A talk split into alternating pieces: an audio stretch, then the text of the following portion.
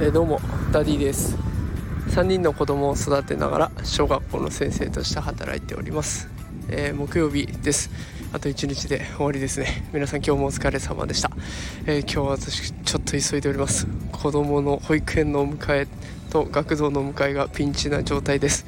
ということで、えー時間がないというタイトルでえーお送りしていきますが もう本当に時間がないので早々に切ってしまいます。すいません。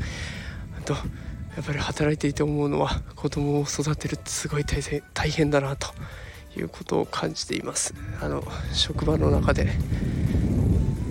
独身の方とかまだおお子さんがいらっしゃらない方とかがねあの優雅におしゃべりをしながらお仕事されてると羨ましいなと時々思ってしまいますがまあそれはそれとして子供を大切に生きていこうと思っております。